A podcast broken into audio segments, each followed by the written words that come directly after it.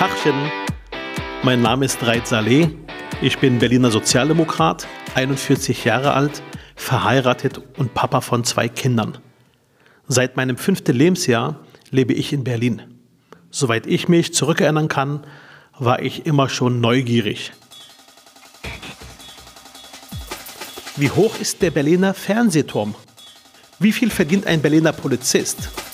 Wie verläuft die Havel? Mein Standardsatz war immer, ich habe da mal eine Frage.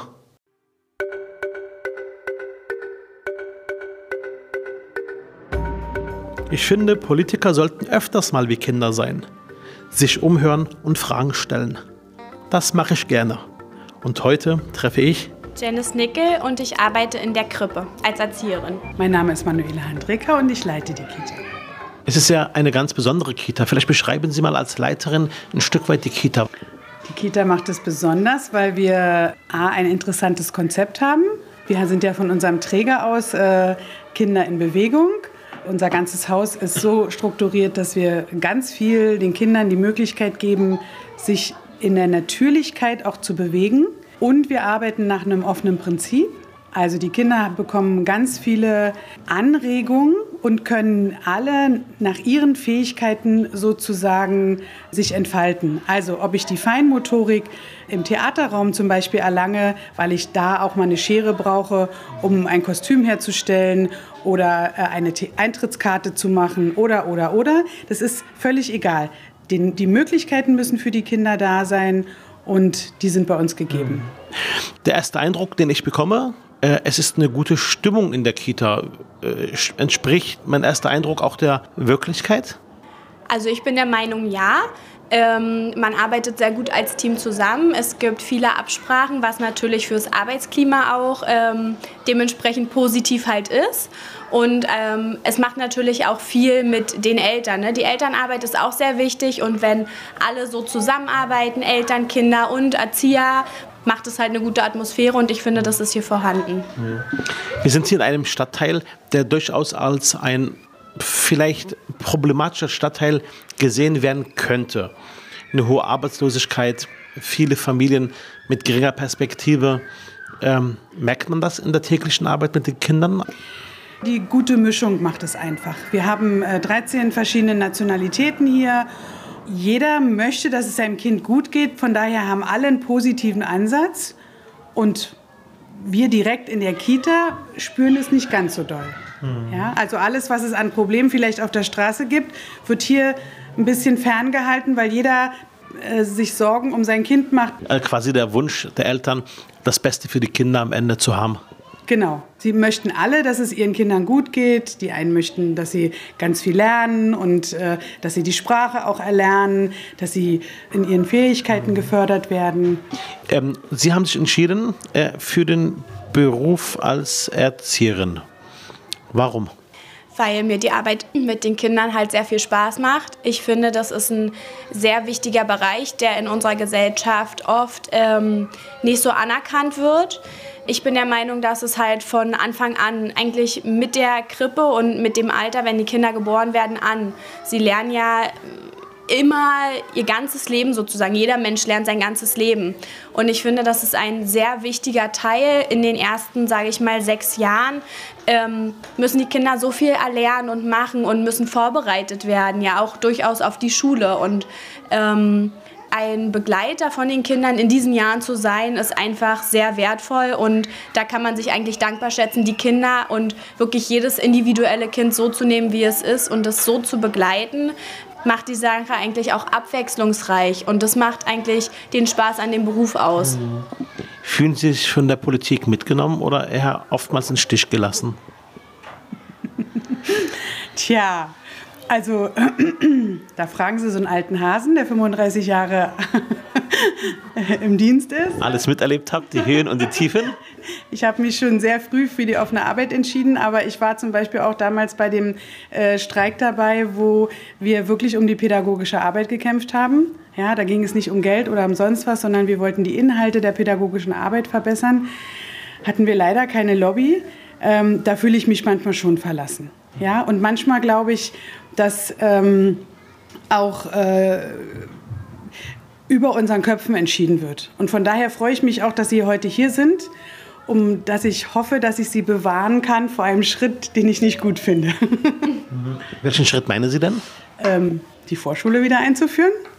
Halten Sie nichts davon? Nein. Warum? Weil ich habe die Vorschule erlebt als einen Ort, wo man äh, ähm, ein Stück weit die Möglichkeit hatte, sich auf die Schule vorzubereiten, spielerisch. Ich habe meine Vorschule noch sehr, sehr gut in Erinnerung. Und so denken, glaube ich, ganz, ganz viele Menschen. Vor was warnen Sie denn genau? Ich ähm, finde das schwierig, eigentlich erst in der Vorschule mit diesen kostbaren Dingen anzufangen. Ich fange viel früher hier in diesem Haus an. Ja, also wir fangen in, bei den Kleinen, sobald die unser Haus eigentlich äh, betreten, versuchen wir ihnen so viele Möglichkeiten zu geben, Wissen zu erlangen ihren Bedürfnissen zu folgen, ihren Themen zu folgen. Mhm. Und eigentlich beginnt für uns die Vorschule mit dem Eintritt hier in die Kita. Okay. Und ähm, wir begleiten die Kinder auch noch mal. Ich nenne das schulvorbereitende Phase. Ja, da bekommen die auch noch mal eine, eine, eine, Gruppenzugehörigkeit. Die treffen sich auch noch mal. Die wir arbeiten mit der Schule zusammen. Die gehen auch noch mal in die Schule. Aber das ist nicht speziell Vorschule für mich, sondern das ist Orientierung. Und ähm, ich glaube, dass es halt oft falsch gesehen wird in Kitas. Da wird der Vorschule sehr, einen sehr hohen Stellenwert gegeben. Und was davor läuft, ist nicht wichtig. Mhm. Und davor möchte ich eigentlich warnen. Ich mhm. weiß, dass es viele Kitas gibt, die das auch so machen. Die vertreten natürlich ihre Meinung und das ist auch okay. Ich denke, wir sind sehr verschieden und von daher ist es ja vielleicht auch okay, dass es so, so eine freiwilligen Basis ist. Manche Eltern möchten das halt gerne und manche möchten das so, wie wir das hier haben. Und von daher finde ich die Wahlmöglichkeit auch gut. Und wenn es aber so ein Dogma wird, mhm. das würde ich halt für die Individualität nicht gut finden. Mhm. Also eine Art Vorschulrecht, aber auf freiwilliger, freiwilliger Basis? Die gesamte Kita-Zeit ist Vorschule. Also im Grunde genommen wäre es zu vereinfacht zu sagen, das letzte Jahr, sondern Sie sagen eigentlich, sobald das Kind da ist. Genau. Weil wir müssen sozusagen auf die Themen der Kinder eingehen, wir müssen denen folgen, wir müssen ihnen Wissen vermitteln. Dazu gehört auch Qualität. Das heißt, dazu gehört auch natürlich, dass man auch dann für Qualität an den Kitas sorgt. Äh, und das kostet dann halt auch Geld. Genau. Und ich denke, da muss man vielleicht ansetzen. Und ich finde auch, wir haben ja das Berliner Bildungsprogramm. Wenn das wirklich gelebt wird, dann haben wir die Qualität drin. Aber die Evaluierungen, die auch toll sind, dass es eingeführt worden ist, finde ich, da müsste noch was gemacht werden, weil ich finde, es gibt von Sumpf bis Qualität noch alles. Wir haben in den letzten Jahren einiges getan. Wir haben zum Beispiel die Kita-Gebühren äh, abgeschafft in Berlin. Das war ein Stück weit auch auf meinen Mist gewachsen, weil ich sage, ich möchte die gebührenfreie Bildung, keine Kita-Gebühren. Für die erste und zweite Klasse gibt es keine Hortgebühren. Schulessen kostet bald kein Geld mehr. Busfahren für Kinder kostet bald kein Geld mehr. Schulbuchgeld ist abgeschafft. Ähm, das ist halt eine Vision, die ich habe, äh, die ich verfolge. Jetzt stelle ich mir einfach ganz frech die Frage, äh, macht das dann auch Sinn, eine Kita-Pflicht einzuführen aus Ihrer Sicht? Ich finde schon, weil jedes Kind hat ein Recht auf Bildung. Und ähm, für mich ist halt auch so wichtig, was Frau Henrika schon gesagt hat. Vorschularbeit fängt nicht erst im letzten Jahr an. Und ähm, wenn man eine Kita-Pflicht, sage ich mal, hat, hat jedes Kind auch diese, die Möglichkeit, ähm, sich weiterzuentwickeln. Und auch ein Kind kann selber für sich entscheiden, ähm, wo möchte ich irgendwann mal hin. Ne? Natürlich in seinem Rahmen. Und diese Möglichkeiten kann man dem Kind halt dadurch geben. Das heißt im Grunde genommen eventuell das letzte Jahr vor der Schule äh, als eine Art verpflichtendes Kita-Jahr. Damit könnten auch Sie leben als Chefin hier? Ich sehe das nicht umsetzbar. Dass man das verpflichtend einführt. Wir haben einfach im Augenblick so einen Notstand. Bei uns warten die Leute ein bis zwei Jahre auf den Platz. Ich kann, ich kann überhaupt nicht diesen Ran also okay. erfüllen. Und von daher ist es Nach dem Motto, schafft doch erstmal die Plätze für die, die einen wollen und dann schafft die Pflicht. Genau. Okay. Ja, also im Grunde wirklich, wir brauchen erstmal die Kapazitäten und wir brauchen auch die Erzieher. Und es ist ja jetzt schön, dass wir ganz viele äh, äh Möglichkeiten haben, dass Leute einsteigen, also Seiteneinstiegsmöglichkeiten ähm, sozusagen. Aber ich habe auch Angst, dass unsere Qualität ein bisschen äh, auf der Strecke bleibt. Also es gibt ja dann schon so eine Lobby, so, ach, stellt doch ein paar Mütter ein, mach doch mal mit. Es geht gar nicht. Also wir müssen uns entscheiden, wollen wir Qualität und wo wollen wir hin? Und diesen Weg erstmal verfolgen und dann kann man darüber nachdenken, wenn wir ganz viele Plätze haben, äh, zu sagen, wir geben allen Kindern die Möglichkeit. Okay, vielen Dank. Jetzt stelle ich einfach eine Frage äh, und Sie beantworten einfach nur mit einer Antwort. Döner oder Pizza? Döner. Okay. Bier oder Sekt? Sekt? Krippe oder ältere Kinder? Krippe. Väter oder Mütter? Väter? Ist einfacher mit Vätern zu arbeiten? Ich finde, es gibt zu wenig in diesem Bereich, ja. Und ich, ich habe immer gerne mit Männern gearbeitet. Es gibt auch noch zu wenig Erzieher. Spandau oder Prenzlauer Berg? Spandau. Kommen Sie aus Spandau? Nein, aus Reinickendorf und ich habe auch ein Jahr vorher in einer anderen Kita gearbeitet, in ähm, Neukölln.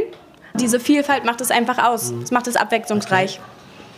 Franziska Giffey oder Andrea Nalles? Na, Giffey natürlich. Fahrrad oder Auto? Auto. Okay, vielen Dank fürs Gespräch. Danke. Gerne.